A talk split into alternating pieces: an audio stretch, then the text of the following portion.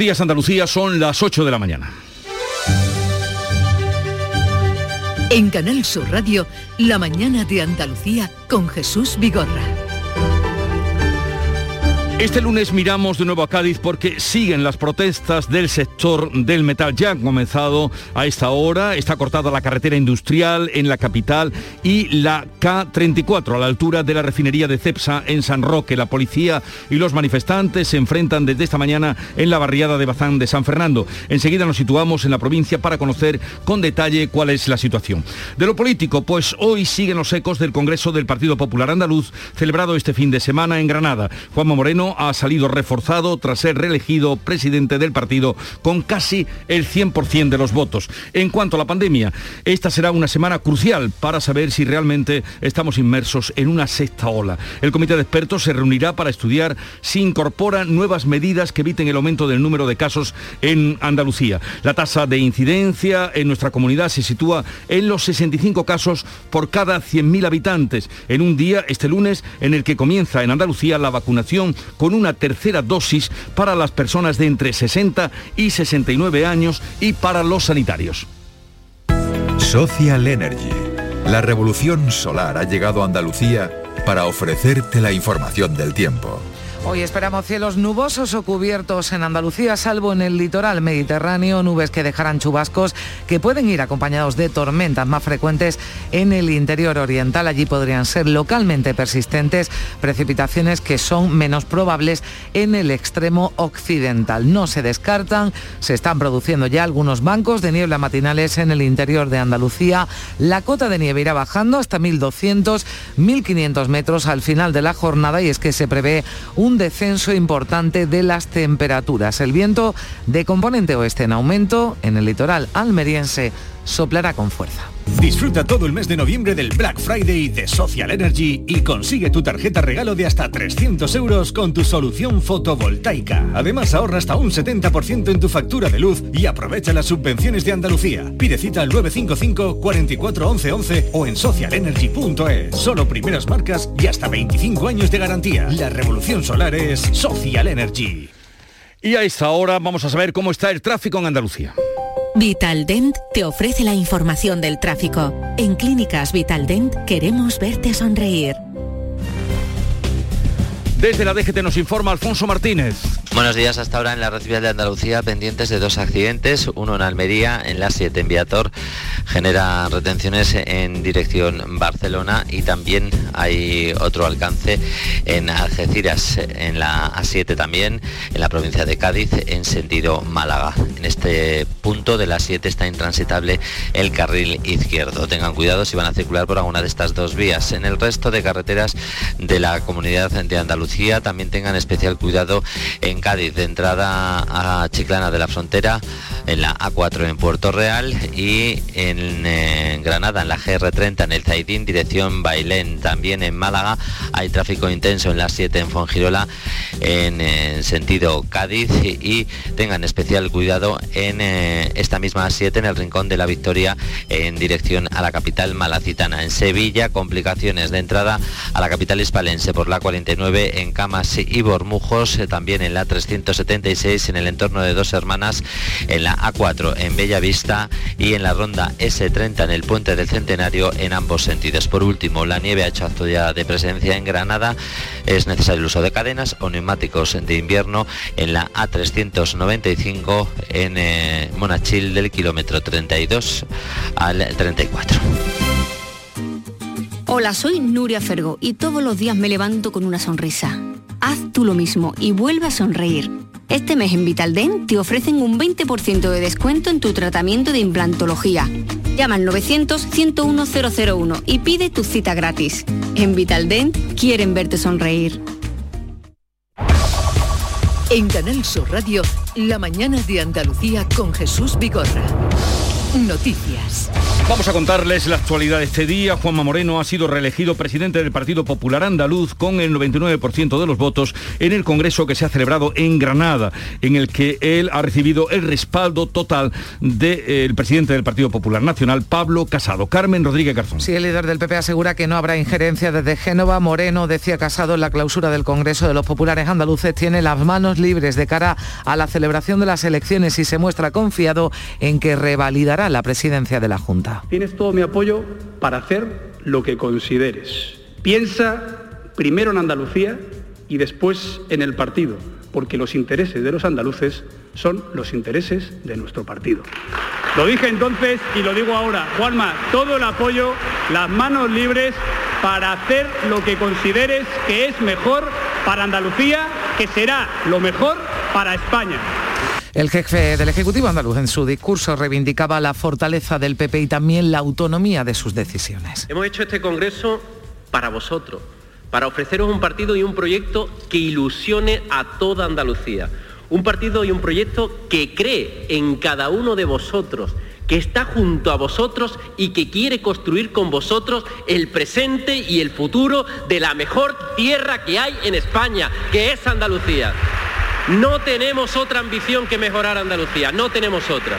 El cambio, aseguraba Moreno, necesita más tiempo y tiene ambición para conseguirlo. Dice que es un error e insistía en ello que PSOE y Vox vayan a rechazar los presupuestos esta semana en el Parlamento. Cuentas, asegura Moreno, que son indispensables para la recuperación. Aún dice están a tiempo. Y se dirigía también a los socialistas para reivindicar ante ellos la bandera de la sanidad, la educación y los servicios sociales porque le hemos quitado la careta a los que durante años llevaron nuestra tierra de prejuicio, de engaño y de falsas banderas. Lo hemos tenido que soportar durante tantos y tantos años, pero yo quiero decir solemnemente, queridas amigas, queridos amigos, ese cuento se ha acabado en Andalucía. El cuento de que el PP es malo, el cuento de que el PP es insolidario, el cuento que solo la izquierda es capaz de hacer políticas medioambientales, políticas feministas o defender la tierra en Andalucía. Ese cuento ha pasado ya la historia. Pablo Casado además se mostraba Andalucía como ejemplo de que el cambio es posible y ha asegurado que el tiempo del PP en España llegará muy pronto porque asegura el de Pedro Sánchez se acaba. Haremos después un análisis con los tertulianos invitados hoy que además han estado presentes en el Congreso sobre ese encuentro en Granada. Pero hay más en el ámbito político porque ha sido un fin de semana de congresos regionales socialistas. Sí, ayer el presidente del Gobierno y secretario general del PSOE, Pedro Sánchez, clausuraba el noveno Congreso del Partido Socialista de Euskadi, que elegía una nueva comisión ejecutiva liderada por Eneco Andueza Sánchez. En su intervención ha recalcado la distinta manera de actuar de su gobierno frente a la oposición, decía de derechas, a la que ha acusado de intentar imponer su propia imagen frente a las soluciones para salir de la crisis propuestas desde la socialdemocracia. Que la oposición lo que trata es de dibujar una España su imagen y semejanza, triste, gris, sin ideas, en quiebra, pero se equivocan, porque el presente y el futuro de España se escribe con las palabras vacunación, recuperación y avances sociales. Ya se han resuelto las primarias socialistas en las tres provincias en las que concurrían más de un candidato, Málaga, Almería y Huelva. Así, Daniel Pérez es el nuevo secretario general del PSOE de Málaga tras imponerse con un 80% a José Antonio Gómez en las primarias celebradas este domingo. Desde Málaga nos informa Damián Bernal. Se ha enfrentado al alcalde de Ojén, José Antonio Gómez, que ha recibido un 19% de esos votos en un censo de 6.328 militantes.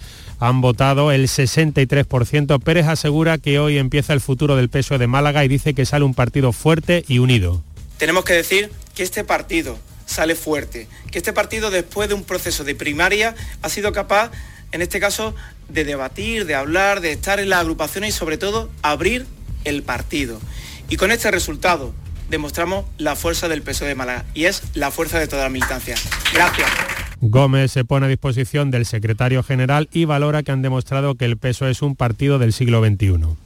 Más ajustados han sido los resultados en Huelva y Almería. María Eugenia Limón ha ganado este domingo el proceso de primarias del PSOE en Huelva con el apoyo del 52,6% de los votos de la militancia. Sonia Vela.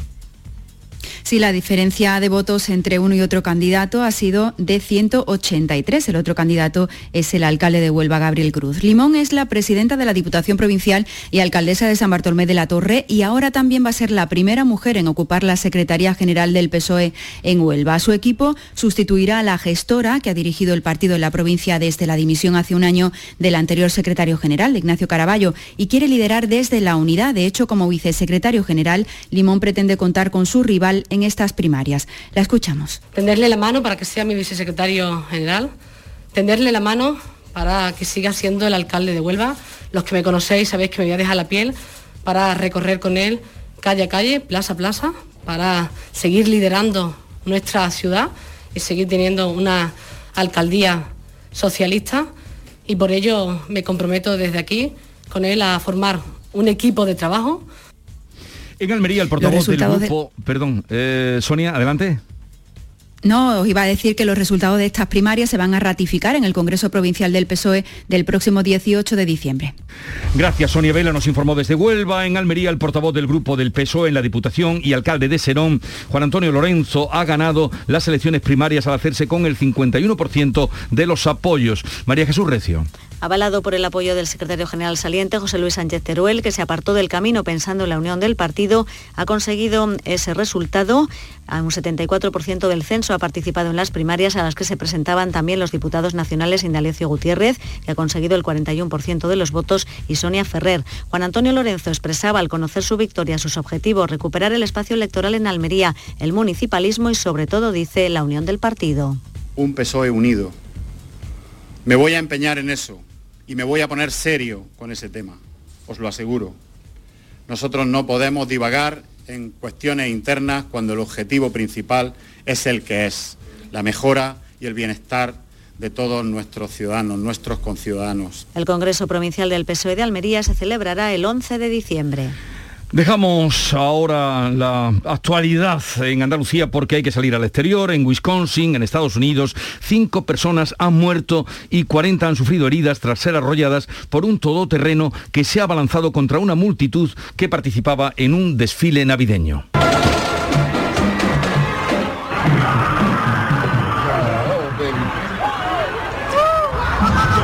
Es el sonido del momento en el que ese vehículo arrollaba a todas esas personas que participaban en el desfile de Navidad. La policía ya ha localizado el vehículo, detenido a una persona sin que haya trascendido los motivos del ataque. Así lo contaban algunos de los testigos, como este matrimonio mexicano. Cuando pasó la camioneta a toda velocidad y yo, yo pues dije, ¿y ahora qué pasó?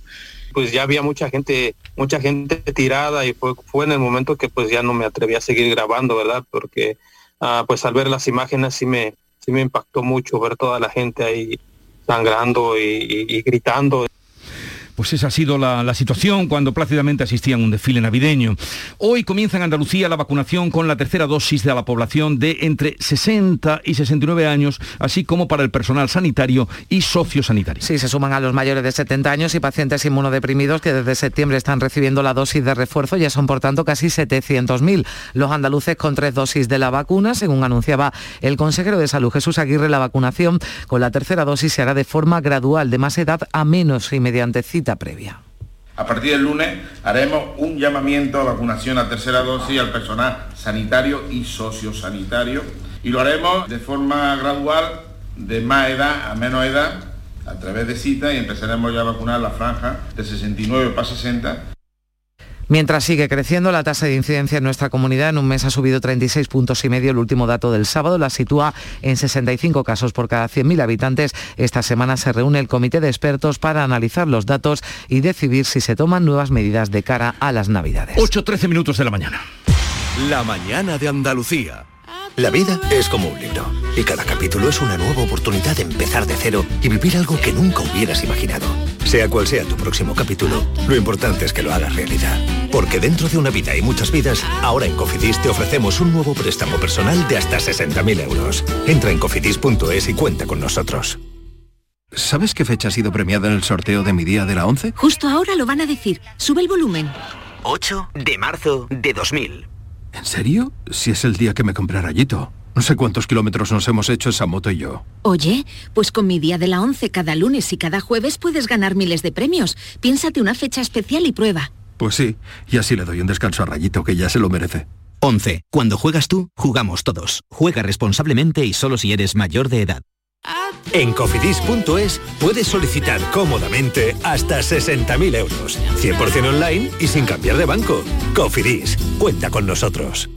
Almendras, avellanas, nueces, cacahuetes, pipas, pistachos. Mm. Acabo de llegar de correr y es el momento perfecto para tomarme unos frutos secos Alfer. Saludables, 100% natural, frescos. Es el aperitivo necesario para recuperar fuerzas. Frutos secos Alfer fabrican y distribuyen todos sus productos. Cercanía que les permite llegar recién hechos y la mayor calidad. Pídelo en tu tienda habitual. Frutos secos Alfer, el picoteo más saludable. La mañana de Andalucía con Jesús Bigorra. Noticias. Y sigue la huelga del metal en Cádiz, séptima jornada de paros, ya con los primeros incidentes. Salud Botaro, cuéntanos. ¿Qué tal? Muy buenos días. Pues amanece otra semana de huelga en el metal. Es la séptima jornada ya y ha habido enfrentamientos esta mañana en la barriada de Bazán, en San Fernando. Los trabajadores han tratado de impedir el acceso a la factoría y los antidisturbios lo han impedido. Se ha quemado un contenedor que arde en la puerta. A esta hora también hay una concentración de trabajadores en Dragados, en Puerto Real. De hecho, está cortada la K611 en el polígono del Trocadero. Hay presencia policial en el segundo puente sobre la bahía con retenciones eh, y atasco a esta hora de la mañana. Está cortada la carretera industrial en Cádiz, donde está Navantia. No han dejado entrar a los trabajadores que se han concentrado en la rotonda de acceso a esa carretera y ojo que en 15 minutos abre el puente Carranza para el paso de un buque. Esta es la situación a esta hora. Durante la noche tranquilidad en ese turno, nos lo contaba el secretario de Industria de la UGT, Antonio Montoro, que lanzaba además esta pregunta a la patronal. Es responsabilidad de Frenca esta situación, puesto que cuánto están perdiendo las empresas y los trabajadores por pedir un salario digno, por pedir que no se pierda el poder adquisitivo la responsabilidad evidentemente eh, la tiene Fenca, porque esto alguien luego tendrá que depurar responsabilidades.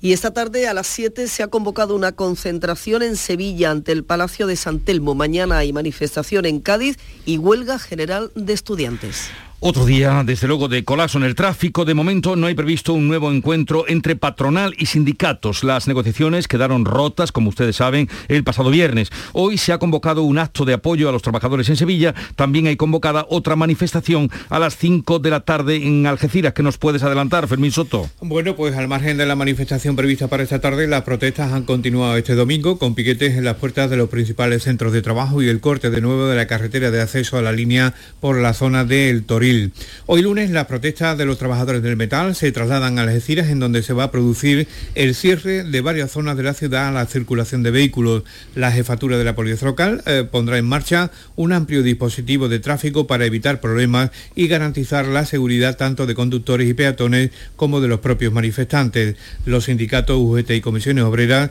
eh, consideran que las posturas entre patronal y representantes de los trabajadores en la negociación del convenio provincial del metal están más cercanas que al inicio del conflicto, pero aún lejos de lo que consideran aceptable para los trabajadores. Así pues, esta tarde a las 5, manifestación de los trabajadores del metal en Algeciras. Y estamos al habla con Pedro Fernández, delegado del Gobierno en Andalucía. Señor Fernández, buenos días. Hola, buenos días. Ya ha escuchado usted lo que nos cuentan nuestros compañeros desde Cádiz, primeros enfrentamientos de los trabajadores con la policía. ¿Qué información tiene usted? Bueno, pues prácticamente la misma que ustedes acaban de dar en la antena, ¿no? Que está habiendo situaciones pues de retención de tráfico, de intentos de algunos cortes de acceso, como ha sido el caso de la Carraca en San Fernando. Algeciras, pues en este momento con ese acceso secundario tiene verdaderos problemas de tráfico denso. Ha habido un pequeño enfrentamiento ya esta mañana precisamente en San Fernando y bueno, pues una calma tensa, ¿no? Como se describe perfectamente en el informativo que ustedes están dando en directo. Eh, ¿Se garantiza que mm, podrán acceder a los hospitales las personas que lo necesiten? Eh, digo, después de lo que vivimos la semana pasada. Sí, este, por supuesto que es una de las prioridades y además en ese sentido ha habido conversaciones permanentes de la Guardia Civil en el caso concreto pues que ha, sido ¿no? en, Algeciras, por ejemplo, donde se garantizan esos pasillos eh, sanitarios y donde está habiendo conversaciones con los representantes de los comités de empresa para que precisamente esos equipamientos tan sensibles y ante esos servicios tan sumamente esenciales no haya ningún tipo de interferencia ni, de problema, ¿no? como ha lamentablemente en la semana pasada. En ese sentido, el objetivo que tiene además la, policía y la Guardia Civil es preservar el legítimo derecho de, movilidad de las personas, el acceso a este tipo de servicios y sobre todo también el acceso de aquellos trabajadores que no están afectados directamente por este conflicto y que, o para garantizar los servicios mínimos también, todo lo que es la, la huelga que vienen manteniendo, para que también pueda seguir la actividad ¿no? con esos servicios mínimos o aquellos trabajadores que no están afectados por el convenio que está en negociación. Señor delegado, le pregunta Carmen Rodríguez Garzón. Sí, ¿qué tal, señor Fernández? Buenos días. Eh, a mí me gustaría preguntarle, porque el subdelegado del Gobierno además lo dijo aquí también en una entrevista en Canal Sur Radio, hablaba de esos grupos, eh, grupos violentos que habían llegado de otros eh, puntos de Andalucía, de otros puntos de, de España incluso. No sé si puede añadirnos algo más sobre esa investigación de estas personas que estarían participando y que serían los protagonistas, además de, los de los incidentes más violentos? Bueno, sí ha habido, yo lo dije también la semana pasada, ¿no? que no había que generalizar. Una cosa que haya una, una tensión, que es lógica como consecuencia de los días de, paro que llevan ya y porque no hay ese acercamiento ¿no? que todos desearíamos entre sindicatos y patronal y lo cierto es que sí se han destacado en esta durante estos días un grupo más radicalizado, ¿no? más radicalizado que afortunadamente en este momento mm, no, no, ha, no ha ido avanzando a más, sino que ha sido autorizado por los cuerpos y fuerzas de seguridad. No ha habido, creo recordar, nada más que una detención hasta, hasta el momento y el fin de semana también ha puesto manifiesto que, bueno, se hace compatible el derecho a la huelga y de manifestarse con la posibilidad de preservar, ¿no? Sin que haya incidentes graves y haya. Hmm. Eh, hay, hay, hay, un, hay un análisis concreto y, por parte de la Policía de la Guardia Civil para intentar eh, aislar de alguna forma manera, ¿no? Esos mm. que son más radicales frente al resto de manifestantes. A mí me gustaría preguntarle también, señor Fernández, por las declaraciones del alcalde de Cádiz, que en megáfono en mano, ¿no? El otro día hablaba de mm. que han tenido o que tenido que salir o han tenido que quemar, ¿no? Cádiz para que, eh, bueno, pues llamaran la atención de, de Madrid. ¿A usted qué les parece, qué le parece estas palabras del alcalde de Cádiz? Bueno, yo, yo, yo no, si no voy a entrar a valorar declaraciones, lo que sí es cierto que en este momento en el que nos estamos jugando mucho en la provincia de Cádiz, ¿no? en el que los principales perjudicados que lo que son tanto los trabajadores como las empresas del sector auxiliar, ¿no? del metal, que están sufriendo este parón y los propios trabajadores que evidentemente lo están sufriendo su carne, que están intentando una negociación que, que bueno, en este momento no, no, no, no se alcanza. Eh, esa tensión, ese momento tan difícil que requiere todo el apoyo de todas las administraciones, no puede convertirse en una arenga para hacer acciones, acciones que en un momento determinado pues son acciones que, son delictivas, ¿no? Y que generan mayor tensión y desconfianza también y de luego perjudican también a toda la industria, ¿no?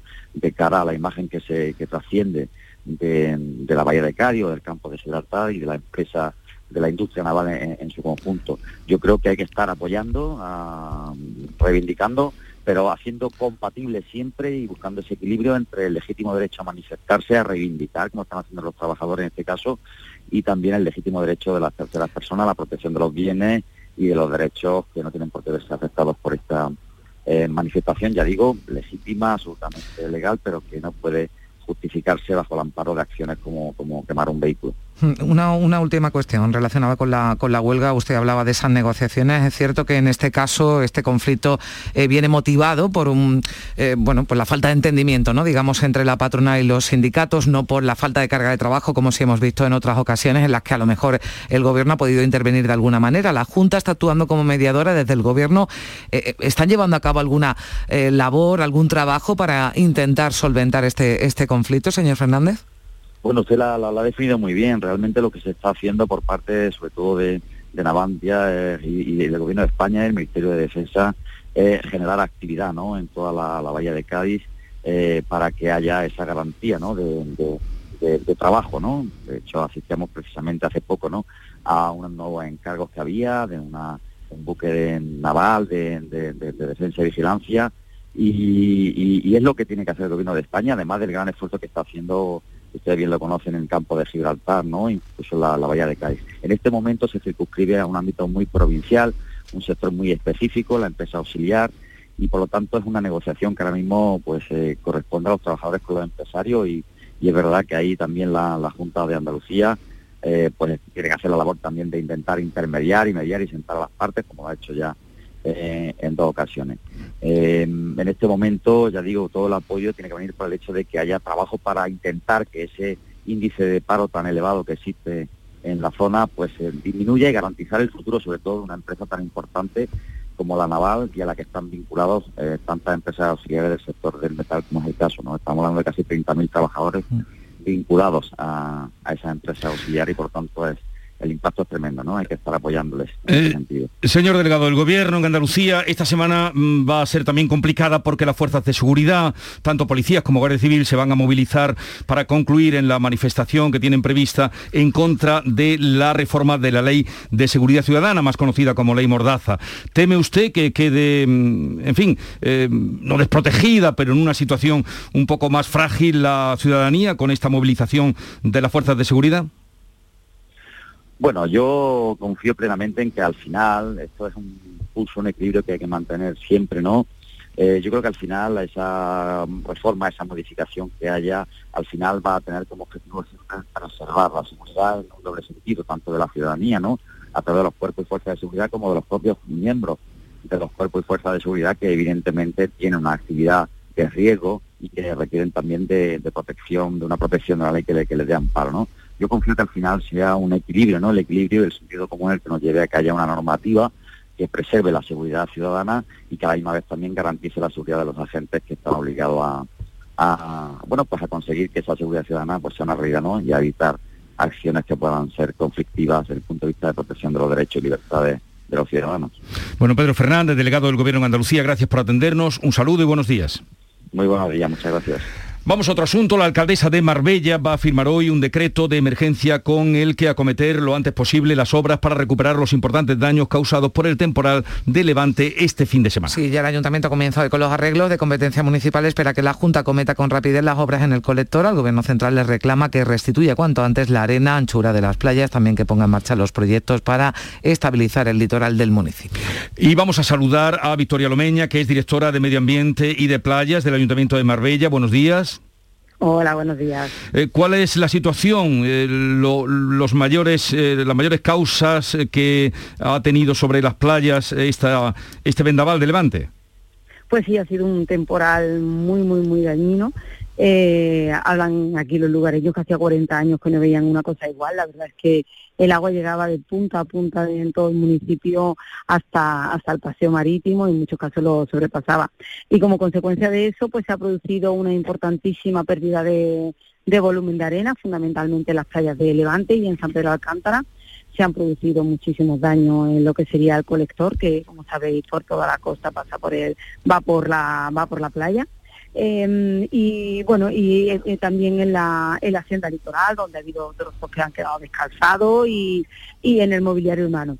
Y a partir de ahí, pues ya durante este fin de semana hemos estado trabajando y hoy mismo se va a firmar un decreto de emergencia por el cual con carácter inmediato nos ponemos a trabajar en, en, en lo que serían las competencias municipales y a partir de ahí pues intentar restituir en el plazo más breve posible todos los desperfectos que se han producido. Eh, en paralelo, y como comentabas, pues se están manteniendo reuniones con la Junta de Andalucía y, y, con, y con la demarcación de costas para que tanto uno como otro, pues en el ámbito de sus competencias puedan acometerlas con la mayor urgencia posible. Pues esta es la situación de las playas en Marbella. Victoria Lomeña, directora de Medio Ambiente, gracias por estar con nosotros. Un saludo y buenos días. Muchas gracias a vosotros. Y hoy comienza en Jaén el juicio a un hombre acusado de asesinar a su pareja en Úbeda hace tres años. Alfonso Miranda. Hace cinco la víctima presentó denuncia contra el acusado por malos tratos, pero el responsable del juzgado acordó el sobreseimiento provisional por falta de prueba. La Fiscalía ha calificado los hechos de delito de asesinato, otro de maltrato habitual, dos de delito de amenazas y uno de coacciones con el agravante de parentesco y género. Además de la pena de 32 años de prisión, reclama 400.000 euros de indemnización a repartir entre los cuatro hijos de la víctima. Y el próximo jueves, día 25 de noviembre, se celebra el Día Internacional de la Lucha contra la Violencia Machista. Desde que hay registros, año 2003, en nuestro país han sido asesinadas 1.110 mujeres por sus parejas o exparejas, 37 en lo que llevamos de año. Sí, coincidiendo con esta semana en la que se, se celebra, como decías, este próximo jueves, el Día Internacional de la Lucha contra la Violencia Machista. Ayer precisamente el presidente del Gobierno anunciaba que en el Consejo de Ministros de esta semana, el de mañana martes, el Ejecutivo va a aprobar una partida de 35 millones de euros adicionales para el teléfono 016, para esa teleprotección a las víctimas. Y desde hoy lunes, Canal Sur Radio y Radio Andalucía Información desarrollan una programación especial dedicada a la concienciación y la lucha contra la violencia de género. Se van a emitir spots especiales, también reportajes y entrevistas. Y sube hoy nuevamente el precio de la luz que se sitúa en el mercado mayorista en 236 euros el megavatio hora, casi 7 euros más que ayer. Este es el precio más alto en el mes de noviembre. Sí, el quinto día consecutivo con el precio por encima de los 200 euros, franja horaria más cara, 9-10 de la noche, lo que llevamos de mes, el precio de la electricidad se sitúa de media en casi 182 euros. Eso sí, es un 10% menos que en octubre del el mes pasado, el mes de octubre. Llegamos así a las 8 y media de la mañana, tiempo ahora para la información local.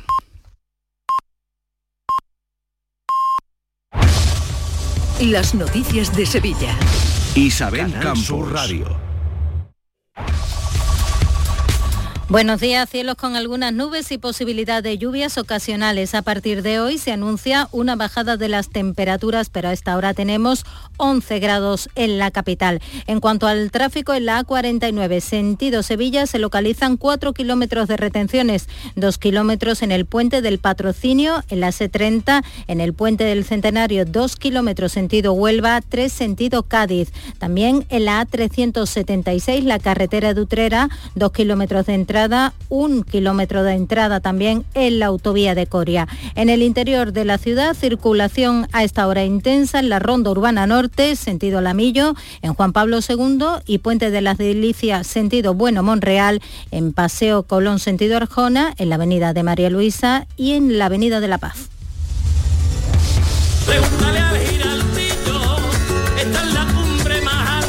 la voz de un sabio que para saber de Sevilla le preguntó al giraldillo por los lugares más bellos del barrio de Santa Cruz. Y este le respondió, con aires de azar, maestranza y catedral, la hostería del Laurel has de visitar y en ella sus tapas, vinos y demás viandas probar. La Hostería del Laurel. Visítenos en Plaza de los Venerables 5 o a través de nuestra web lahosteriadellaurel.com. Porque si le preguntas al giraldillo, Hostería del Laurel, no te la dejes atrás. El Mediterráneo y el Atlántico son testigos de una encrucijada de culturas, costumbres y gentes. Gastronomía, naturaleza y patrimonio emocionan en Ceuta, una ciudad con personalidad única. Descúbrelo desde 69 euros en tu agencia de viajes de confianza. Servicios turísticos de Ceuta. Ceuta, donde se unen las emociones. A partir de este lunes empieza la vacunación de la tercera dosis de las vacunas contra el COVID para las personas de entre 60 y 69 años así como para el personal sanitario. En la provincia, casi 1.590.000 personas tienen la pauta completa. La mayoría son personas mayores de 70 años. La tasa de incidencia está en 55 casos por 100.000 habitantes en la capital. Desde la universidad, llamada a la prudencia por parte del rector Miguel Ángel Castro, sobre todo de cara a las múltiples celebraciones que nos esperan. Con carácter general y de cara a la fiesta vamos a seguir haciendo eslóganes y, llamadas a nuestros universitarios para que todos, desde los profesores más longevos hasta los más jóvenes que acaban de incorporarse a la universidad, tengamos un comportamiento ejemplar porque la universidad debe de ser un espacio de ejemplaridad. Apoyo de la Dirección Nacional del Partido Socialista a los planes del alcalde de la ciudad y candidato a la Junta de Andalucía. El diputado nacional y vicepresidente de la Mesa del Congreso de los Diputados, Alfonso Rodríguez, ha manifestado este fin de semana en un acto en Sevilla su total apoyo a Juan Espadas en cuanto a los tiempos para dejar la alcaldía de Sevilla e informar de quién será su sustituto. Tanto los tiempos como la propuesta de candidatos la va a realizar el alcalde de Sevilla y secretario general de los socialistas andaluces, Juan Espadas. Nadie, nadie, ni Ferraz, ni nadie de Madrid va a implicarse en esa decisión. Rodríguez estuvo acompañado en el acto en todo momento por Antonio Muñoz, señalado como el elegido para sustituir a Espadas. SICAP cerró ayer sus puertas con un 25% más de participación que la edición de 2019. Más caballos, más ganaderos, más palcos y más stands. A falta del balance oficial que llegará en las próximas horas, José Juan Morales, vicepresidente del Real Club de Enganches de Andalucía, asegura que el impacto económico será cercano a los 40 millones de euros. Nosotros el año pasado el número de participantes extranjeros era un 5% y este año ha sido un 10% del total. Con ya que vienen, ¿eh? se alojarán, tendrán que comer, tendrán que utilizar transporte, ¿sabes? Entonces estamos barajando que si el año pasado, el 2019 fueron 38 millones, pues este año pues serán alrededor o, o superarán los, los 40 millones de euros. Y un par de apuntes, el Ayuntamiento de Gines comienza a multar esta semana con hasta 750 euros a los dueños de los perros que no lleven una botella con jabón o bolsas para recoger las heces de sus animales. Durante la semana pasada se repartieron botellas y bolsas, así que sepan que pueden ya desde esta tener unas multas. Tenemos a esta hora 11 grados en Sevilla.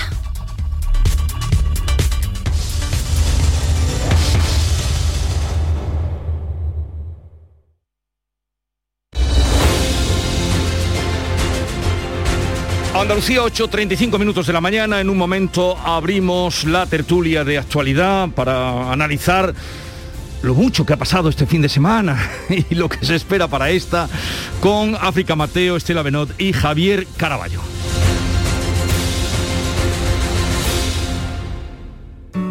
Buenos días. En el sorteo del sueldazo del fin de semana celebrado ayer, el número premiado con 5.000 euros al mes durante 20 años y 300.000 euros al contado ha sido 27.923 27923 serie 41041. Asimismo, otros cuatro números y series han obtenido cada uno de ellos un sueldazo de 2.000 euros al mes durante 10 años. Puedes consultarlos en juegos11.es. Hoy, como cada día, hay un vendedor muy cerca de ti repartiendo ilusión. Disfruta del día. Y recuerda, con los sorteos de la 11, la ilusión se cumple. Tienes 12 mensajes sin leer. Mensaje número 4. Levántate de la silla y busca un rato para hacer ejercicio. ¿Sabías que casi la mitad de las muertes por cáncer en Europa podrían evitarse? Descubre las 12 recomendaciones del Código Europeo contra el Cáncer. Capta el mensaje. Gobierno de España. Campaña financiada por la Unión Europea Next Generation. En la tarde de Canal Sur Radio con Mariló Maldonado tienes el repaso a la actualidad de la mañana con la sobremesa más divertida y picante con historias y entrevistas que te interesan. Una radio emocionante y cercana. La tarde de Canal Sur Radio con Mariló Maldonado. De lunes a viernes desde las 3 de la tarde. Quédate en Canal Sur Radio, la radio de Andalucía. ¿Sabes que España es el primer exportador mundial de naranjas? ¿Y sabes que la mitad de ellas se producen en Andalucía? Sanas, frescas, ricas y sabrosas. Compra naranjas de Andalucía. Es un mensaje de la Consejería de Agricultura, Ganadería, Pesca y Desarrollo Sostenible, Junta de Andalucía. Imagina que una mañana llegas al trabajo y te han dejado un décimo de lotería de Navidad con una carta. Y no pone quién es, solo pone... Hay algo que me haría más ilusión que que me tocase la lotería. Y es que nos tocase a los dos. Feliz Navidad. Ahora imagina que en vez de recibirlo, eres tú quien lo envía. 22 de diciembre, sorteo de Navidad.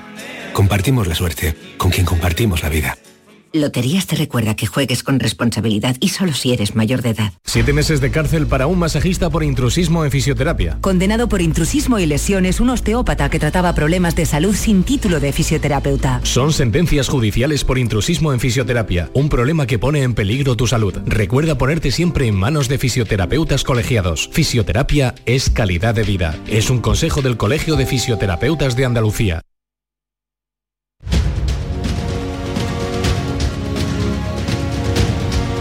La mañana de Andalucía con Jesús Vigorra. Y para analizar la actualidad hoy con África Mateo, delegada del Ideal en Elegido. Buenos días, África. Hola, buenos días. Estela Benón, de ABC, buenos días. ¿Qué tal? Muy buenos días. Y Javier Caraballo, del Confidencial, buenos días. Muy buenos días. La noticia del fin de semana, en nuestra tierra, en Andalucía, indudablemente pasa por Granada. el Congreso del Partido Popular, del que ha salido muy reforzado y con mucha energía. Eh, actual presidente del partido y también presidente de la Junta de Andalucía. Era el primer Congreso después de 16 que se celebraba estando el PP en el gobierno. Y, no se lo han puesto fácil, ¿eh? La verdad que ha tenido que sortear bastantes escollos el presidente andaluz y al final ha salido triunfando, pero ha sido duro entre los audios de Marín que, eh, digamos, hicieron temblar todo el PP antes del Congreso y luego después toda la, cri- la crisis que se ha traído consigo desde Génova el Partido Popular, pues eh, la verdad que al presidente se lo han puesto difícil. Sin embargo, al final ha sabido reconducirlo y ha, ha triunfado lo que él quería, ¿no? Su discurso moderado, su discurso de, de un partido ancho, que es lo que continuamente dice, porque sabe que esa es la única baza para ganar las elecciones. Un PP ancho, un PP verde, verde, verde, todo verde. Todo el verde, que te quiero verde. eh, la- los colores, el himno de Andalucía, que por cierto no se cantó en el Congreso del PSOE en Torremolino, y aquí sí se ha cantado. Eso es un dato bastante revelador, en mi opinión. África, tú que estuviste allí en persona, ¿qué nos puedes contar o añadir a lo que comenta Estela? Bueno, pues realmente la línea de, lo que ha dicho Estela, yo vi a un presidente, sobre todo en la clausura, muy crecido, muy líder, con un discurso sencillo y moderado, pero, pero muy directo. Eh, empezó hablando de los logros del gobierno del, cambio, que era un poco el lema del Congreso, y para mí lo más importante del discurso es que desmontó totalmente el, que siempre ha defendido el PSOE en Andalucía con esta frase que, soltó del cuento se ha acabado en Andalucía, que me parece que fue muy acertada y además arrancó uno de los, de los mayores aplausos del, del día. Como decía, eso, el primer congreso en el que acudía como presidente, decía que se quitaba una espinita él y todos los del PP, todos los populares. Y bueno, eh, frente a eso eh, intervino después Casado en un discurso muy aburrido, muy aburrido. Eh, vino a soltar su discurso nacional, arrancó pocos aplausos. Además, cuando intentó hacer un guiño a Granada, le atribuyó a Lorca una, una frase de, de Francisco de Caza, ¿eh? lo ha destacado Chirino, Kiko Chirino, el compañero. Y, y bueno, y, y metió de nuevo la cuña o la pugna con, con Ayuso, que ha sido la, la gran triunfadora después de Juanma Moreno de este Congreso, porque se llevó la mayor ovación el sábado que sin empezar a hablar cuando la estaba intentando presentar Juanma Moreno, eh, que además la presentó diciendo que le tocaba introducir a la presidenta, que es la que está dando la batalla contra Sánchez, o sea, la colocó ahí en, en todo el escenario, el auditorio se caía a aplausos y apenas podía Juanma Moreno hablar. O sea que, bueno, al final eh, un congreso interesante en cuanto a las claves. Yo en lo que a mí me toca de Almería, pues bueno, ganamos protagonismo esta Andalucía periférica con el nuevo portavoz de- del PP andaluz, el alcalde de Almería, Ramón Fernández Pacheco, que además en toda esta polémica o todo este discurso que ha habido también en los días de Congreso sobre si se van a adelantar elecciones o no, él ya en una entrevista que publica hoy Ideal y Diario Sur, todos los periódicos del grupo, eh, ya explica que la convocatoria de elecciones no depende solo de que no se aprueben los presupuestos que se va a intentar, pero que de lo que dependería es de que no se puedan aprobar ni decretos ni leyes continuadamente, que eso sí sería un bloqueo que llevaría a la convocatoria. Javier, tu visión del Congreso. A ver, podemos, podemos imaginar el Congreso como un circo de dos pistas. En una de ellas estaba la elección de Juanma Moreno y todo lo que tiene que ver con el PP andaluz y luego la batalla nacional, que eso también ha ido en paralelo en este Congreso. En, la pugna nacional eh, que existe, bueno, eso ya lo hemos analizado en otros casos, es algo, una crisis que, se da en el seno de- del Partido Popular por la inseguridad que tiene Pablo Casado frente a los dirigentes regionales que sí están afianzados y que, eh, al contrario de lo que ocurre eh, con Pablo Casado, en este momento presentan un perfil político más intenso que el del presidente nacional. Isabel Díaz Ayuso o Juanma Moreno son líderes políticos que le aportan a la sigla más que el, que el propio Partido Popular. El Partido Popular tiene, igual que el PSOE, tiene un suelo muy importante y luego surgen algunos líderes que a esa sigla todavía le aportan más.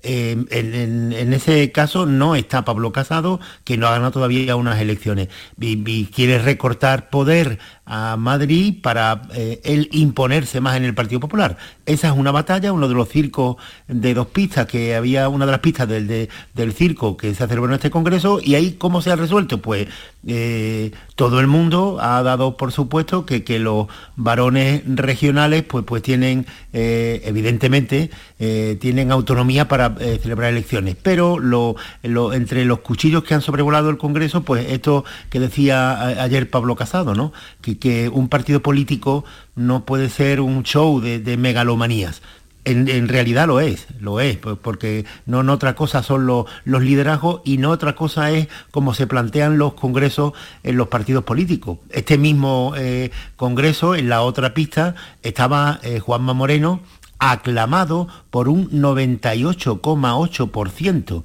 de, de, los eh, militantes, o sea, de los delegados del Congreso. Es que, estas son mayorías búlgaras de, la espalda de la, de la, de, la, de la Rusia soviética. 98,8%. Eh, siempre me pregunto, digo, ¿quién será el que, el que vota en contra o se abstiene de, de? ¿Hay alguna, alguna eh, pasajes de ese Congreso, como cuando entró Juanma Moreno en la sala y estaba hablando Carlos Iturgay, que estaba hablando además de, un episodio de, la lucha contra ETA. Y de pronto se interrumpe todo, eh, al, al, al, orador se le corta y sale una música de, Jennifer López y allí todo el mundo recibe a Juanma ah, Moreno eh, a ver, a ver, una aclamación. Un, momentito, era Pablo Casado y sonó esto.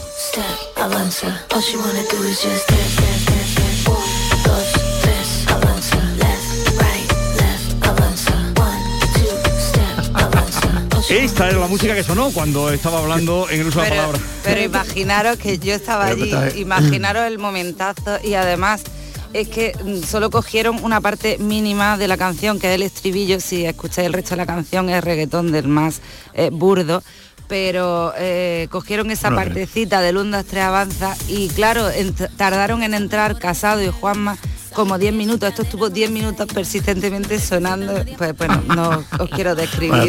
total, que, a lo que iba, que esta, es la escenografía de los congresos que, que normalmente pues, produce este tipo de liderazgo de megalomanía del que yo todavía veo bastante retirado a Juanma Moreno. A partir de este congreso, que ya se con esto se cierran los ciclos, pues ya las elecciones andaluzas. ¿Qué serán cuándo? Pues a ver. Pero, espera un segundito. Eso eh, si, luego lo vemos, lo de las elecciones andaluzas. Una cosita, Jesús, es que esta música, eh, eh, aparte de lo que decía África, que evidente, es que ha, borrado completamente el himno del PP, que es la clave, yo creo, del asunto. La música tradicional del PP no se escuchó en todo el congreso, ¿cierto o no, África? Efectivamente, pero es que están muy musicales últimamente. Yo creo que como el otro día Díaz Ayuso triunfó en el hormiguero con lo de las cancioncitas, le ha dado por currarse la parte musical. Yo creo que, no, tú qué dices que las canciones ha sido inspirado por ya era una estrategia ya medida igual que hace igual que hizo Feijóo si lo explicó claramente además es que luego vino esto que es Sidoní muy fuerte muy moderno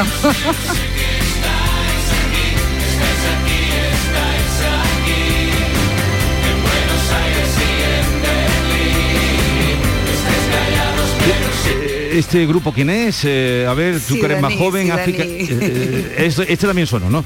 Bien. Sí, sí. Tuvimos la fortuna este programa, yo estoy muy orgulloso, porque eh, la mayoría de los contertulios eh, estaban todos allí. Claro que eh, la y, y, tú estabas, ah, gracias, tú estás por vosotros, eh, por vosotros. Estela no, no estaba allí, pero estaba en exclusiva dedicada al Congreso desde aquí. Estaba África allí, como nos ha contado, Caraballo estaba haciendo lo propio, pero desde su torre de Alcalá, porque él es como Montaigne, él no sale de la torre de Alcalá. ¿Quería decir algo? Sí, sí, no, no, que, en realidad no, o sea, yo no he estado en el Congreso, lo he seguido, pero yo estaba en Madrid, que he hecho una entrevista a, un tipo fantástico, Alejandro Nieto, un catedrático de Derecho Administrativo de 91 años, y en esa estaba. Vale, eh, bueno, entonces tú estabas justificado por otro lado, pero sí que estaba allí, por ejemplo, Kiko Chirino, su director del Ideal de Granada, que fue el que además contó que hay Lorca, si dejaran a Lorca en paz en algún momento, todos en general, un poquito dejar en paz a Lorca, no se metería tanto la pata, ¿no, Kiko Chirino? ¿Qué tal? Buenos días. Efectivamente, fue una, yo creo que un alegato de granadinismo forzado y cuando se fuerzan las cosas pues quedan un poco impostadas y además si te equivocas pues metes la pata, ¿no? ¿Y, qué fue lo que pasó? Cuéntalo. Avanzaba antes África, pero cuéntalo. Bueno, pues eh, en la intervención de, Pablo Casado, igual que hizo el día previo Teodoro García Gea, eh, empezó por hacer un alegato de granadinismo, celebró que el Congreso se, se acogiera y, lo albergara Granada y además hizo un recorrido sobre sus vivencias en, en Granada, ¿no?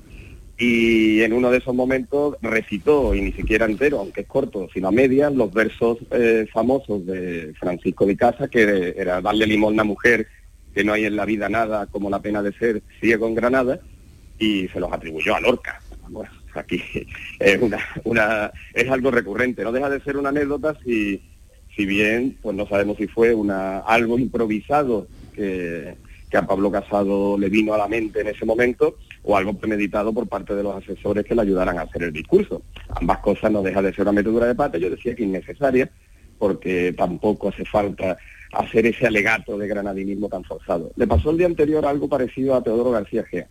Eh, Teodoro García Gea, que sí tiene una vinculación con Granada muy estrecha, de hecho, eh, después de su intervención en el Congreso fue en bicicleta y subió a Sierra Nevada porque el sábado fue la primera nevada, gran nevada del año en, en la sierra y fue a, a disfrutar de esa nevada. Hizo también un recorrido detallado por Granada y después, para mí también innecesario, eh, introdujo un matiz de celebrar que el Congreso fuese en Granada y no en Sevilla y que los sevillanos hubiesen tenido que ir a Granada. Bueno, creo que no es más que alimentar una, una división que un enfrentamiento que no existe. ¿no? Bien, eh, también estuvo allí eh, Silvia Moreno, enviada por el mundo. A ver, Silvia, tu percepción, tu titular de lo vivido en el Congreso de Granada. Muy buenos días, ¿qué tal? ¿Cómo estáis? Pues bueno, el Congreso fue muy, muy, muy animado y a pesar de que por allí volaron algunos cuchillos, ¿no? Metafóricamente, pues bueno, al final la sensación es que se, aquello se, se recondujo y, y Juanma Moreno pues salió aclamado eh, como eh, reelegido presidente del, del PP andaluz y bueno, allí se respiró a pesar de, de los cuchillos, ¿no? Y de la crisis abierta eh, sobre todo con el PP de Madrid y la dirección nacional del partido, pues bueno, mm, en el PP andaluz tiene la sensación de que bueno, que, que aquello se pudo reconducir y finalmente Moreno salió, salió fuerte, Casado puso su liderazgo y su manera de gestionar en la Junta de Andalucía como ejemplo y entonces pues bueno la percepción final, el balance que hacen, pues bueno, es positivo. Pero hubo más, o sea, eh, Kiko Chirino, Silvia Moreno, Héctor Barbota, delegado del Sur y el Ideal en eh, Sevilla. Héctor, buenos días, tu, tu impresión Hola, y comentario. Mira, yo me- he, he apuntado tres cositas muy telegráficas. La, la primera que fue un, congreso celebrado en un clima de, euforia, yo diría de éxtasis político, ¿no? En torno al gobierno de la Junta y a la figura de, su presidente, Juanma Moreno. En segundo lugar, que hubo una especie de, de no sé si de redefinición, no sé si ideológica, pero sí política, de- con el objetivo de, ensanchar el, espacio político del PP de Andalucía y, y convertirlo, digamos, en el, en el partido hegemónico, o sea, convertir al PP de Andalucía en lo que fue el PSOE durante casi 40 años. Eh, yo creo que ha estado muy, muy, muy claro ese mensaje y esa intención de hacer un partido más social y sobre todo muy identificado, como decía Estel antes, muy identificado con, el territorio, con la defensa de, Andalucía, ¿no? De convertir al PP en el partido de Andalucía. Y en tercer lugar, eh, un líder que sale tan fuerte que se permite el, lujo o se permite la atribución de pegar un puñetazo en la mesa y reconvenir a, los líderes de sus partidos tan importantes como Pablo Casado o Isabel Díaz Ayuso diciendo dejaros de peleas que, aquí lo que, hay, que lo que se trata es otra cosa, ¿no? Eh, yo, creo que esa- esas tres cosas eh, un poco resumen el, Congreso y, un tema que ha pasado un poco desapercibido porque a mí me parece muy muy importante es que ha habido un cambio de nombre del PP. El PP hasta ahora se llamaba PP Andaluz y ha habido un cambio en la en la, en la ponencia del reglamento que dice que el PP pasa a llamarse PP de Andalucía. Es un cambio que posiblemente haya pasado un poco desapercibido, pero a mí me parece que tiene su, su significado. Pero para eso estás tú, como estáis aportando todo lo que habéis visto y vivido. Y Juan Manuel Marqués Perales, que estuvo aquí el viernes y ya nos dijo que se iba para eh, el Congreso. Eh, Juanma, tu visión del Congreso. Eh, buenos días, Jesús. Yo creo que, mm, vamos, mis compañeros lo han explicado perfectamente y... y Ah, ¿tú, no vas a aportar nada nuevo? Sí, yo voy a aportar una cosa nueva. Eso es lo que voy a aportar yo. Yo voy a aportar la extinción de Ciudadanos como partido diferenciado del Partido Popular. Yo creo que la escena que vimos del sofá de Elías Bendodo y Juan Grandísimo Marín, artículo. eh, yo creo que es la esquela definitiva de Ciudadanos como, no ya digo ya como alternativo al Partido Popular, que no se la creen ni ellos mismos, sino incluso como algo diferenciado del PP. Eh, Juan, amigo, ¿por qué nos llevamos tan bien? Ay, Elías, de verdad, yo creía en un momento en que se iban a meter mano los dos allí en el sofá, se iban a re- Juanma, por favor. se iban a re- se iba- oye, no, Jesús, es que fue, Sí, muy, muy bueno el es, que me fue, encantó. es que, es que le faltaba el revolcón allí. como, un momentazo, como eso en uno, verdad. como en uno de esos de, de verdad. Jesús, tú sabes que tú, tú me invitaste a un a, a, a un sainete, a unos sainetes magníficos de los Álvarez Quintero, Sí. eh, que, que tú epilogaste con tu amigo Arturo Pérez Reverte y realmente aquello fue un sainete de los Álvarez Quintero. Pero Juan, ¿por qué nos llevamos tan bien? Ay, Elías, no lo sé, de verdad, es sintonía. Si nos miraran por el cerrojillo, no miraran- las diferencias. Y yo decía, pues eso es lo que le va a pasar al votante, que no, que no diferencian entre uno y otro, pero no te está dando cuenta, Juan. Que, en fin, me pareció algo realmente nunca visto en un congreso, y no solo lo opino yo, sino todo el mundo, incluido la gente del PP, que aquello, aquello fue un despropósito absoluto que solo salvó que solo salvó, digamos, di- salvó eh, eh, eh, en preponderancia la, la, la intervención de, de Isabel Díaz Ayuso, que lo político ha marcado el Congreso. Más allá de eso, yo creo que lo sustancial es que el, el- el Partido Popular eh, ha cerrado el ciclo de Juanma Moreno como, como líder. Juanma Moreno fue un presidente que llegó casi sin, sin avisar, se ha consolidado, se ha consolidado como líder y hay una transmutación indudablemente del PP hacia un partido más popular, partido de la tierra, ecologista, andalucista, eh, en definitiva, que es verdad lo que dicen, que no solo que no sonó nunca la sintonía del Partido Popular en, en todo el Congreso, sino una música que yo creo que, a mi modo de ver, muchísimo más horrorosa que la sintonía del Partido Popular, que yo la Y dejaría más repetitiva. y más repetitiva, ¿verdad? Y después eh, la simbología del PP pues muy muy tapada y sí eh, eh, con ese mapa de Andalucía y esos colores verdes y encima ya el remate del el, el remate del tomate fue que sonó el himno de Andalucía que suena en todos los Sí. del PP de Andalucía pero como no había sonado en el del PSOE de Torremolino pues fue más más importante Bueno, me gusta eh, cada uno, habéis visto cosas, eh, ya digo, nivel. Aquí hay mucho nivel, en esta tertulia hay mucho nivel. Eh, Kiko Chirino, Silvia Moreno, Juanma Marqués Perales, Héctor Barbota, gracias por acudir a la cita. Un abrazo, que tengáis buen día. Ya, ya nos iremos encontrando esta semana. muy bien Adiós a todos. Adiós a todos. En esto que decía Juanma del himno del PP eh, resultó especialmente interesante que todavía llevemos mascarillas porque casi nadie del PP se sabe el himno. Y entonces, claro, con las mascarillas lo pero disimulamos. eh, África, eso no es te estás pasando África. un poco, Yo lo- yo los he porque con la mascarilla tú no puedes saber si cantan o no. No, no, pero sí, que yo los he cuando visto tú hablas o cantas, ¿eh? en la mascarilla se infla un poco. Bueno, a lo mejor no nota. cantaron porque la mascarilla eh, agobia un poco para cantar, Puede eso ser, es verdad. Pero yo te digo que sí se lo saben, hombre, ser. habrá de todo, pero en general, porque yo he estado en diferentes eh, actos, por ejemplo, en el Parlamento, ¿no? Y hay había muchos parlamentarios allí, todos prácticamente. Y la gente sí se sabe el himno. A mí lo que me llama mucho, o sea, lo que más me llama la atención es esa relación tan eh, curiosa que tiene eh, Juanma Moreno con Feijó. Me parece muy llamativo porque el modelo de partido que Juanma está construyendo es el mismo que tiene Feijó en Galicia. Un partido muy nacionalista, dentro de lo que es el PP, claro. Un partido muy pegado a la tierra, con la gente cercana, que le importa poco. Además lo dijo Juanma claramente. A mí- para mí lo importante es los andaluces, todo lo Sí, demás sí, me da lo igual. dijo, lo dijo. Lo dijo textualmente. Entonces yo creo que ese, ese guiño que a lo mejor en Madrid, que es lo que les pasa, yo creo, ¿eh? que con la visión mesetaria de España, si se permite la expresión, no, no lo entienden. En Madrid no comprenden la idiosincrasia de Andalucía, no comprenden la base sociológica que tenemos aquí. Y sin embargo, el PP andaluz, por fin, después de casi 40 años, es cuando se han enterado que cómo funciona esto, cómo mm, respiran los andaluces y dónde está la clave para poder ganar las elecciones. Eh, Javier. A ver, es que yo no, no creo que, que este sea el congreso de, de la consolidación de Juanma Moreno como líder del PP de Andalucía, ni siquiera que se pueda hablar de un PP nuevo, ni siquiera que se pueda hablar de un PP hegemónico, porque de todo eso estamos muy lejos. Y eh, el PP de Andalucía, por las circunstancias que fueran, eh, deja el gobierno de la Junta de Andalucía en las próximas elecciones, pues aquí estaremos hablando, ¿quién se acuerda ya de, de Monago en Extremadura? Pues, pues en Extremadura y en Castilla-La Mancha, eh, también gobernó durante una legislatura el Partido Popular y el Partido Socialista, que había sido hegemónico en esas dos comunidades, al igual que lo ha sido el Partido Socialista aquí, volvió a gobernar y aquello pasó.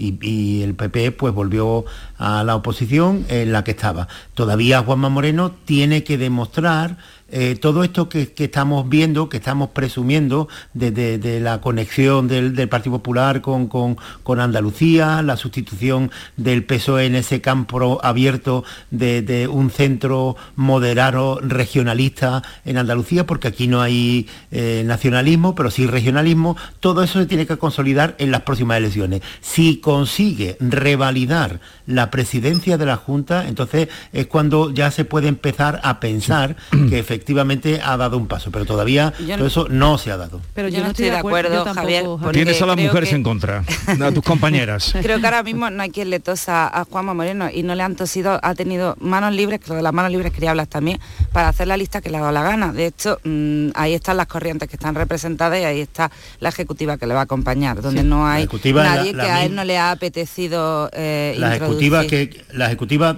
una cosa sola, la ejecutiva que, tiene eh, Juanma Moreno es exactamente los mismos que, que, tenía en la anterioridad y a mí me parece que esa continuidad es de una torpeza importante. Pero Estela, a ver, Estela, 30 segundos. Yo sí creo que se ha consolidado porque era un líder eh, interno con mucha laguna, no tenía controlado el partido, ahora ya lo tiene controlado ha demostrado que es independiente de Madrid en esto que decía de la Ejecutiva porque no ha nombrado a ningún casadista y había varios en las quinielas y había presiones para que nombrara a gente cercana a Pablo Casado para su comité ejecutivo y no lo ha hecho. Déjalo ahí, luego seguimos porque llegamos a las 9 de la mañana.